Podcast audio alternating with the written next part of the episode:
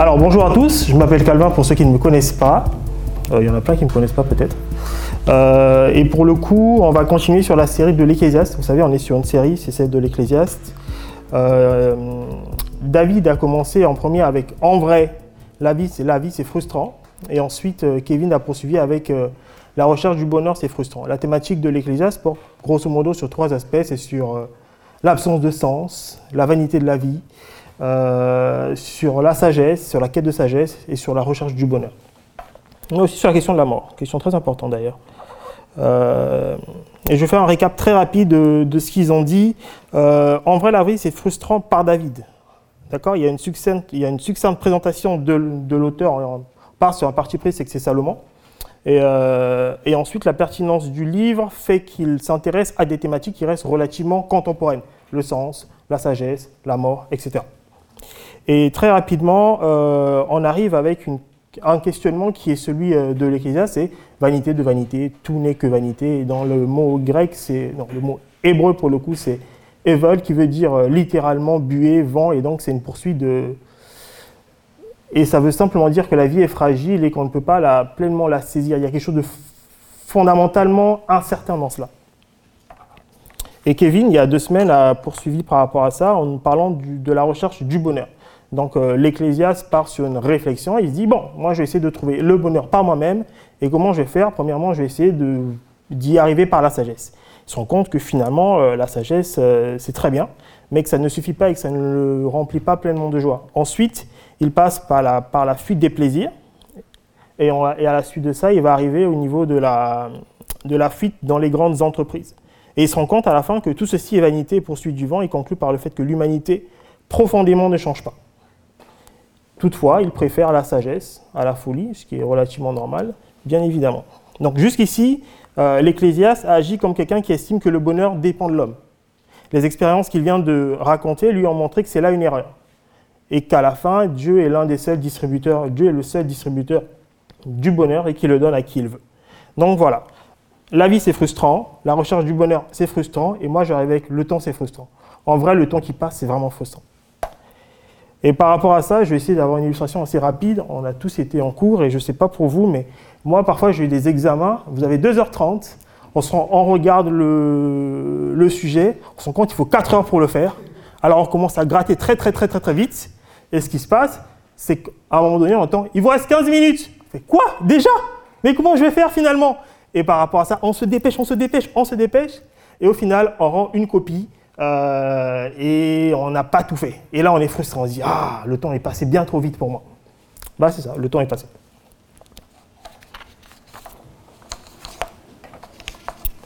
Et donc, ce que ça veut simplement dire, c'est que le temps exerce une influence profonde sur nous. Et par rapport à ça, l'Ecclésiaste, lui, va se questionner sur le temps, sur son influence et sur comment est-ce qu'on vit par rapport à cela. Donc, je vous invite à prendre vos Bibles. La lecture du texte va commencer. C'est Ecclésiaste 3, du verset 1 au verset 15.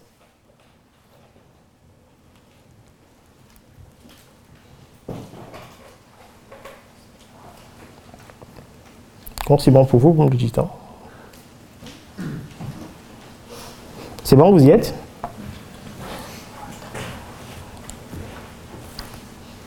Ouais, ouais, ouais, c'est bon. Ok, ça marche. Bah, j'y vais alors. Il y a un temps pour tout, un temps pour toutes choses sous les cieux. Un temps pour naître et un temps pour mourir, un temps pour planter et un temps pour arracher ce qui a été planté, un temps pour tuer et un temps pour guérir, un temps pour abattre et un temps pour bâtir, un temps pour pleurer et un temps pour rire, un temps pour se lamenter, un temps pour danser, un temps pour lancer des pierres et un temps pour ramasser des pierres, un temps pour embrasser et un temps pour s'éloigner des embrassements, un temps pour chercher et un temps pour perdre, un temps pour garder et un temps pour jeter, un temps pour déchirer et un temps pour coudre, un temps pour se taire et un temps pour parler, un temps pour aimer et malheureusement un temps pour haïr, un temps pour la guerre et un temps pour la paix. Quel avantage celui qui travaille retire-t-il de sa peine? J'ai vu à quelle occupation Dieu soumet les fils des hommes.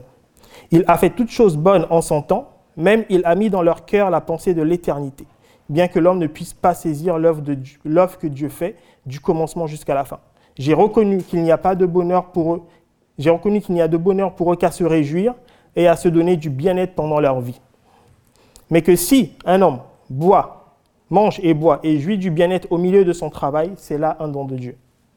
J'ai reconnu que tout ce que Dieu fait durera toujours et qu'il n'y a rien à, y, ajouter et rien à y retrancher et que Dieu agit ainsi afin qu'on le craigne.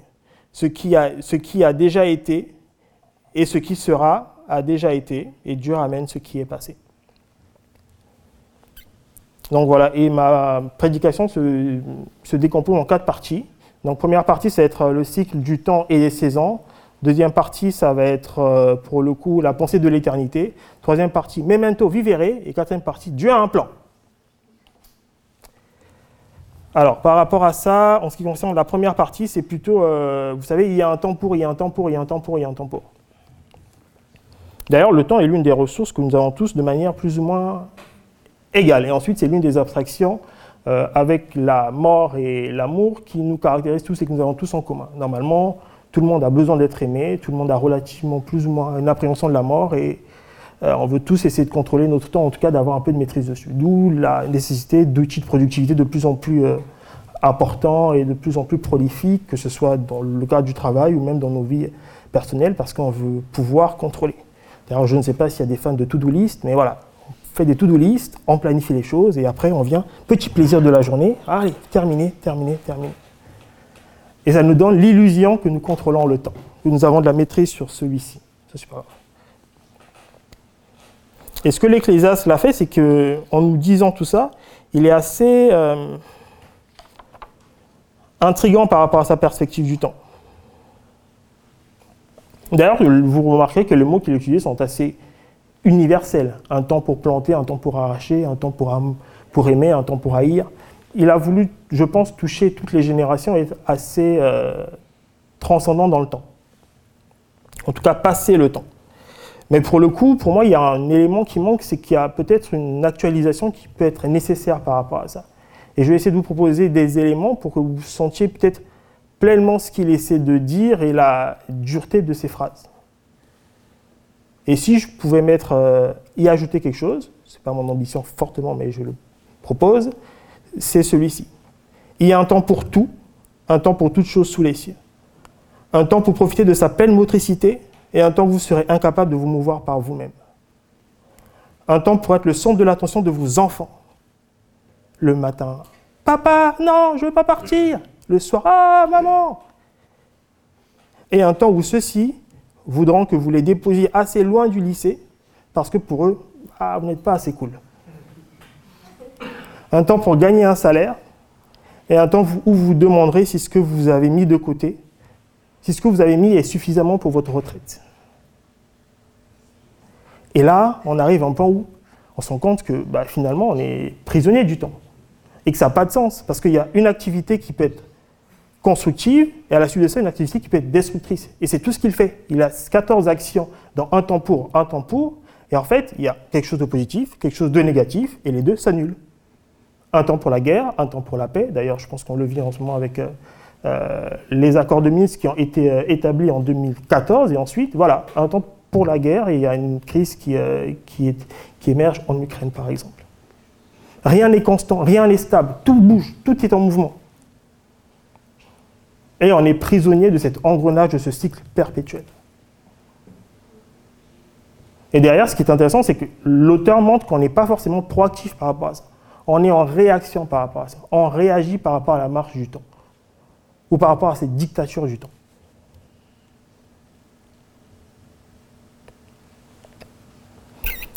Et le temps nous apporte deux éléments. Des joies, mais aussi des peines. Et c'est peut-être ça la source de notre frustration. On n'a aucune maîtrise sur le temps. Et les événements et les circonstances sont profondément incertain. Je ne peux pas vous garantir que je serai là encore euh, demain à titre personnel. Pourtant, j'ai mis de l'argent de côté, euh, j'épargne, euh, je prends soin de moi. pourtant, je ne peux pas vous le garantir. Le temps. Donc, le premier constat qu'on peut faire, c'est que nous sommes prisonniers d'un cycle sur lequel nous n'avons que peu de contrôle. Et aucune garantie. Et cela est profondément une source de frustration pour nous les hommes. Mais ensuite, l'Ecclésiaste poursuit sa pensée. notamment dans les versets 9 et 11. Et là, il va parler de la pensée de l'éternité. La première partie de mon de le petit A de cette par, par, par partie, je l'ai nommé un monde soumis à la vanité. Donc le constat de l'Ecclésiaste par rapport au temps, c'est qu'il y a une alternance entre les activités opposées, une alternance d'actions positives et négatives. Et dans Ecclésiaste 3, 9 à 10, il dit Quel avantage celui qui travaille retire-t-il de sa peine? J'ai vu à quelle occupation Dieu soumet les fils de l'homme. Et ça, normalement, Kevin en a parlé aussi, mais ça nous rappelle en fait ce qui a été dit déjà dans l'Ecclésiaste, parce qu'il aime bien se répéter finalement. Euh, je voulais dire le vieux, mais bon, le vieux. L'Ecclésiaste pour le coup. Dans Ecclésiaste 1, du verset 13 au verset 14, il dit Et j'ai appliqué mon cœur à sonder, à explorer avec sagesse tout ce qui se fait sous le ciel. C'est là une fâcheuse occupation que Dieu donne aux fils des hommes pour qu'ils s'y lassent. J'ai regardé tous les actes qui se font sous le soleil, et voici, tout est vanité et poursuite du vent. Donc l'examen qu'il a effectué a porté sur un grand nombre de possibilités, sur un grand nombre de faits. Et il s'y est appliqué avec sagesse. Et l'une de ses conclusions, c'est là une fâcheuse occupation. Pourquoi? C'est à cause de l'incertitude des résultats auxquels celle-ci conduit. On peut faire des choses, mais on n'est pas sûr du résultat que cela donnera. Il n'y a aucune garantie. Toutefois, ces occupations, il semble soumettre que c'est Dieu lui-même qui les donne. Donc ces occupations, quoique pénibles, quoique joyeuses, rentrent pleinement dans un processus et dans un plan, celui de Dieu. Et pour qu'il s'y lasse. Pour que, grosso modo, la raison humaine soit amenée à constater naturellement son incapacité et son insuffisance. Donc, ce qu'il faut retenir, c'est que c'est Dieu qui est à l'origine de ce cycle, c'est Dieu qui est à l'origine du temps, de ce légendaire métro, boulot, dodo, et peut-être qu'on pourrait rajouter tombeau, et qui, malgré tout ce tohu-bohu, semble être au contrôle.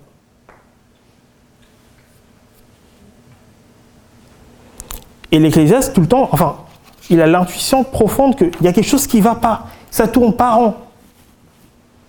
Il y a quelque chose dans, dans, ce monde qui, est pas, qui ne fonctionne pas. Il ne sait pas donner la source de cela, mais pourtant il le constate.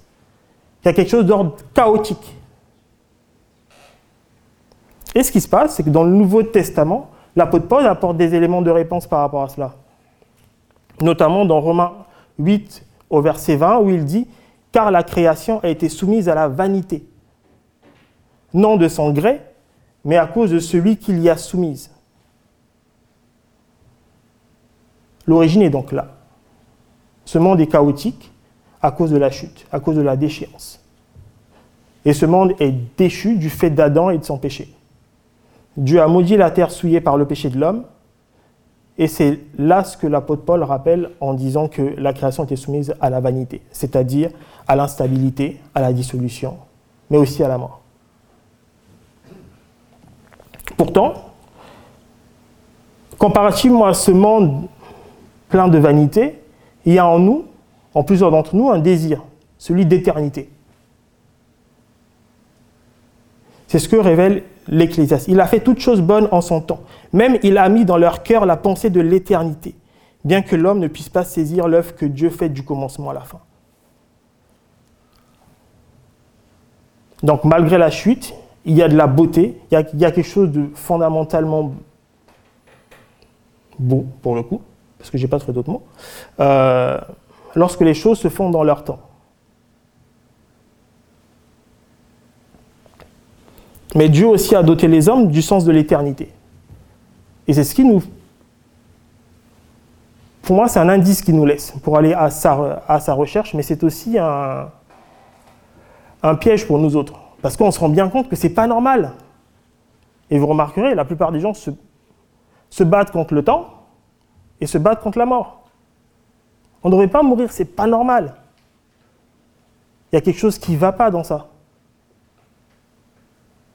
Naturellement, on s'y oppose, notre corps même s'y oppose parfois.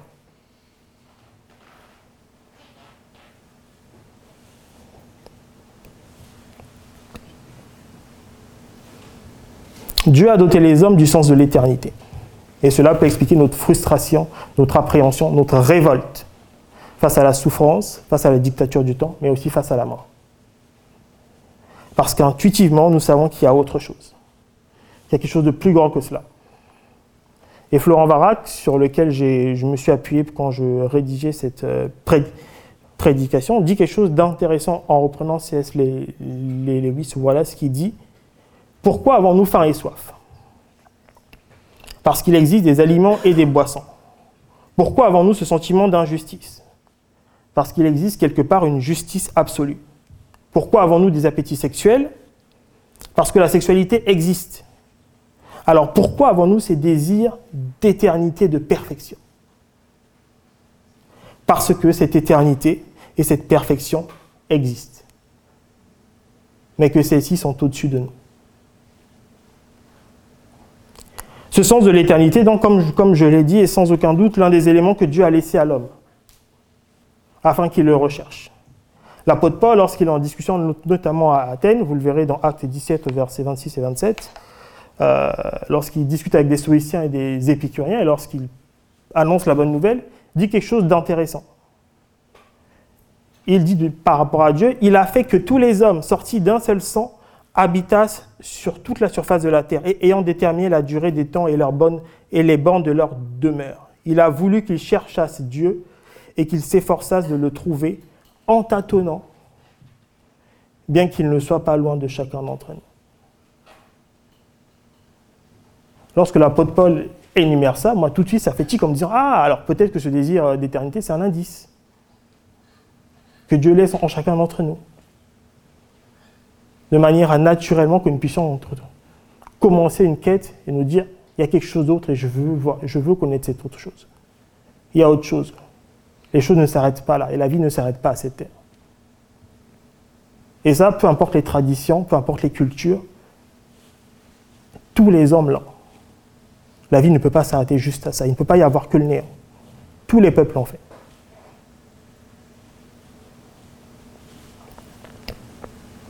Toutefois, il n'y a pas d'œuvre de salut à l'époque de l'Ecclésiaste. Et donc ce désir est, je pense pour moi, une invitation à nous détourner temporellement de ce monde qui ne peut pleinement nous satisfaire. Il ne peut pas. La recherche du bonheur que l'Ecclésiaste a engagé déjà dans Ecclésiaste 2, par lui-même, ne suffit pas. Il dit Je ne suis pas heureux. Alors peut-être faut-il regarder, parce que habituellement il parle de sous le soleil, au-dessus du soleil. Regardez à celui qui est éternel.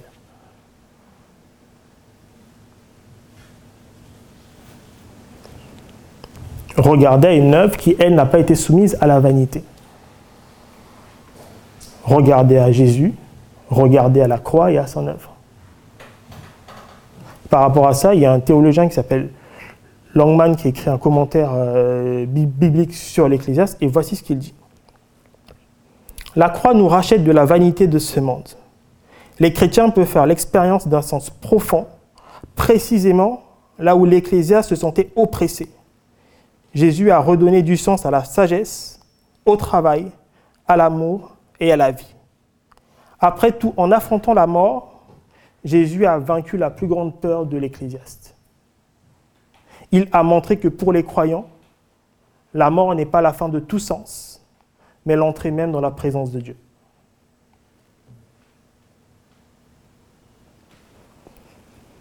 Toutefois, l'Ecclésiaste le dit juste après, il semblerait que nous, que nous ne soyons pas pleinement capables de saisir la complétude de l'œuvre de Dieu ni même de la comprendre pleinement.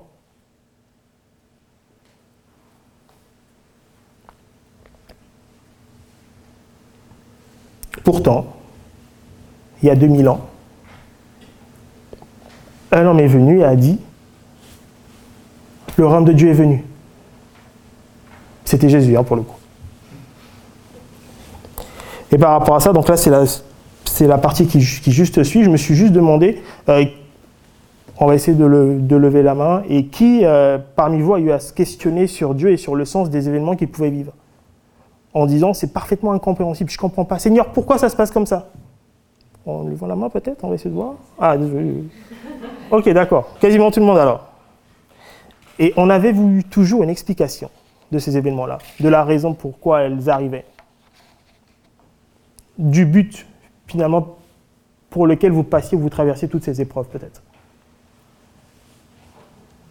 Quelques-uns D'accord. Il y a un peu moins de monde là pour le coup. Donc Dieu répond un peu moins peut-être C'est intéressant parce que ça me fait penser à un truc là tout de suite, c'est euh, lorsque Gédéon euh, lorsque Gédéon fait la rencontre d'un ange, l'ange vient et lui dit Vaillant héros, etc. etc. Gédéon s'énerve, il dit Mais pourquoi est-ce que si Dieu est avec nous, pourquoi est-ce qu'il nous a abandonnés, pourquoi est-ce qu'il nous a livrés entre les mains des Madianites, pourquoi est-ce que nous vivions tout cela Et à cela, le texte, vous le lirez, l'ange ne donne aucune réponse. Il pose des questions, plusieurs questions, l'ange ne répond pas, il lui donne juste une instruction Va avec la force que tu as. C'est tout. Pas plus de réponses que ça.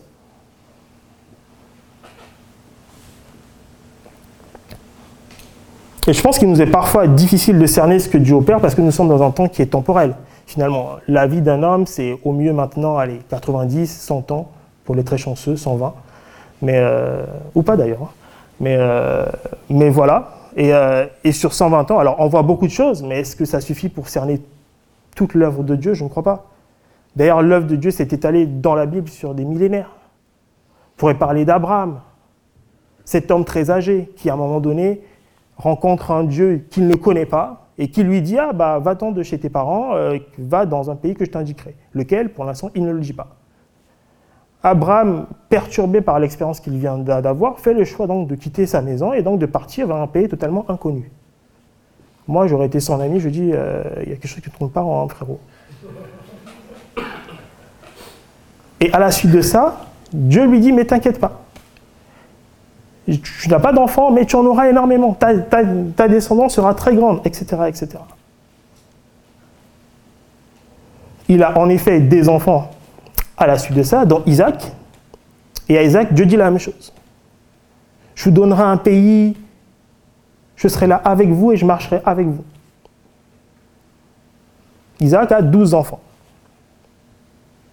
Allez, il y a quelques euh, rivalités entre frères, mais bon, dans toutes les familles, euh, il y en a. Celle-ci est un peu extrême, parce que pour le coup, ils vont euh, vendre, euh, vendre leurs frères. Mais bon, personne n'est parfait. Et par rapport à ça, Joseph se retrouve dans un pays totalement étranger, en Égypte. Et en étant dans ce pays-là, il va se mettre, il va se retrouver esclave, prisonnier, et après au plus haut poste. Rien ne le prédisait pourtant. Mais par rapport à ça, parce qu'une famille dans le pays où son père est encore, il aura la possibilité de ramener tout le monde et de pouvoir donc les protéger en Égypte, en assurant la survie de cette famille. Au moment de tous les bénir, Jacob, qui est son père, prononce des paroles sur l'un d'entre eux qui s'appelle Judas. Et il dit Ah, Judas, le sceptre de la royauté ne s'éloignera pas de toi.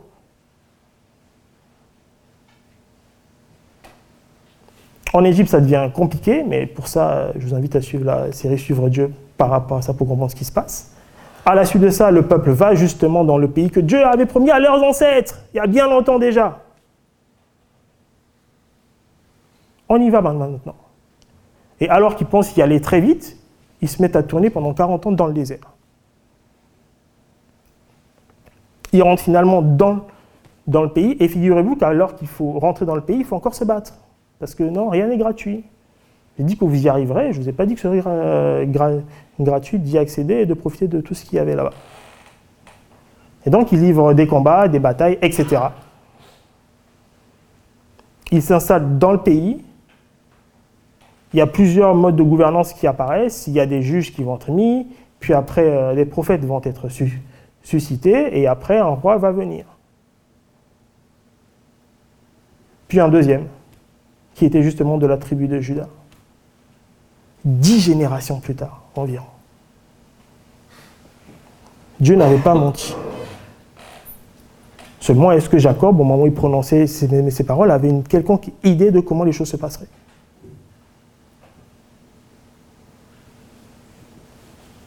Et à ce roi, à David, Dieu va lui promettre qu'il y aurait toujours quelqu'un sur son trône. Et des générations bien plus tard, dans la ville où lui-même était né, à Bethléem, naîtra un enfant qu'on appellera Jésus, qui est justement de la lignée de David et qui est le Christ. L'orchestration divine s'est faite peu à peu, mais sur plusieurs générations. Alors sur une vie, est-ce qu'on peut vraiment tout cerner? Est-ce que Joseph se rendait compte que le mal qu'il subissait avait peut-être un sens bien plus grand? Et d'ailleurs, c'est ce qu'il dit à ses frères. Je pense qu'il en a l'intuition bien plus tard. Il dit, le mal que vous avez fait, c'était littéralement dans le plan de Dieu. Le mal que vous m'avez fait, c'était dans le plan de Dieu. Et Dieu s'en est servi.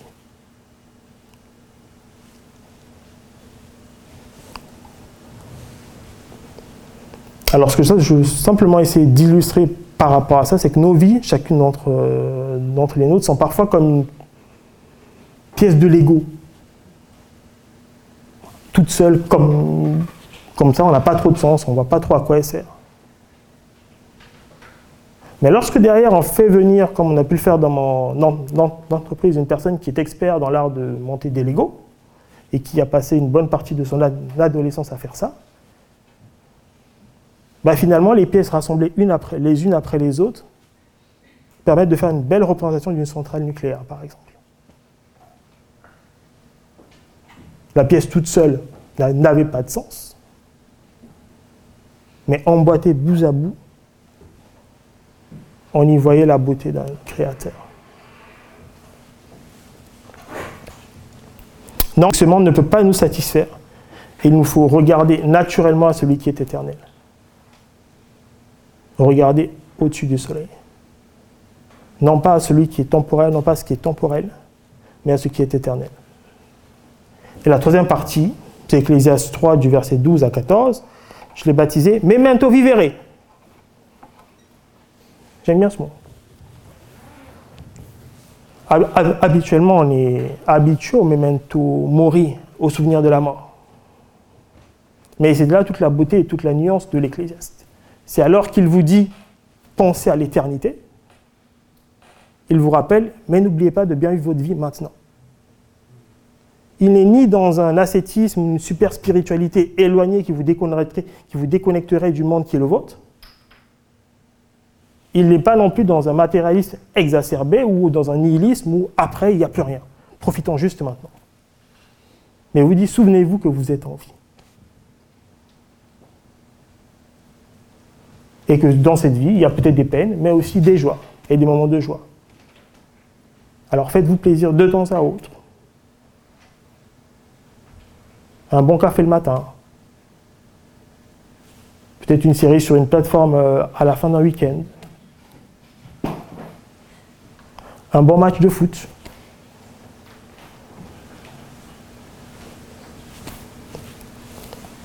Bref, souvenez-vous que vous êtes en vie. Et profitez de celle-ci.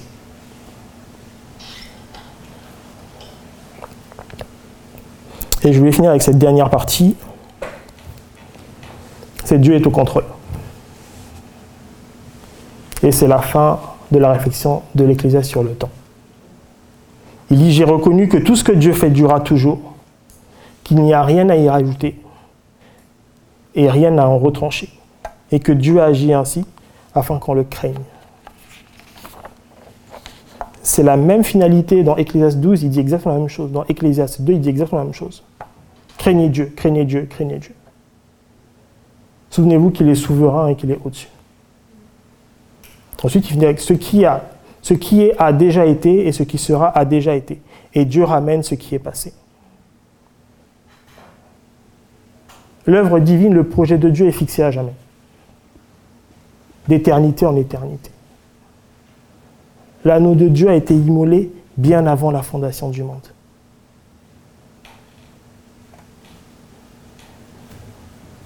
Et donc, la conclusion est relativement similaire à celle d'Ecclésias 1.15 avec cette fois-ci la mise en évidence d'une chose. C'est que l'œuvre de Dieu ne change pas. fondamentalement. Et que le bonheur, pour le coup, est peut-être éphémère et parfait ici-bas. Mais qu'alors que nous suivons Dieu, alors que nous reconnaissons son existence et alors que nous cheminons avec vous, avec lui, il y a une espérance qui est clairement attachée à cet appel-là, au fait de le suivre.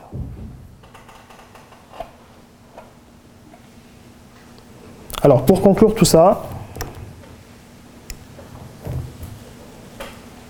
voici quelques pistes que je retiens et que je vais vous euh, voudrais partager avec vous pour le coup. C'est un, si vous êtes comme moi et que vous aimez bien la stabilité, il va falloir peut-être commencer à accepter l'incertitude et à vous y habituer pleinement. Les choses seront changeantes, la vie est mouvante. on ne peut pas y faire grand-chose malheureusement. Moi, j'écoute que j'ai des cernes maintenant et je ne peux pas y faire grand-chose malheureusement. Enfin, aussi mettre de l'anti-cerne, mais bon, ça ne changera pas tout.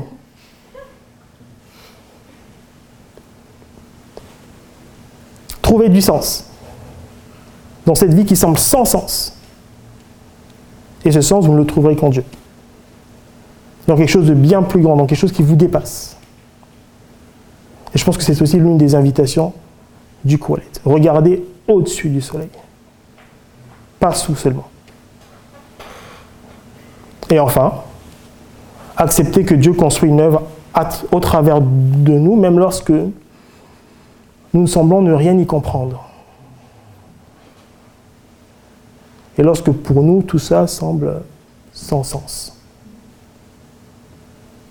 Et enfin, profiter de la vie. C'est ma partie préférée, celle-là. Profiter de la vie. Donc voilà, euh, je vais faire une petite prière et après je vais demander à Niki de peu à peu venir.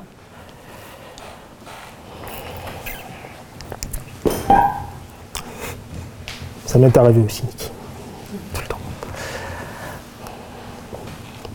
Père Céleste, alors que nous parcourons l'Ecclésiaste, tu montres peu à peu que le bonheur ne se trouve qu'en toi et qu'il faut que nous apprenions à prendre plaisir en toi. Afin d'y arriver, ô Père, permets-nous, comme tu l'as fait pour les fils d'Issachar, d'avoir une intelligence plus grande des temps et des circonstances et d'être capable de reconnaître ton œuvre, même lorsque nous n'y comprenons rien.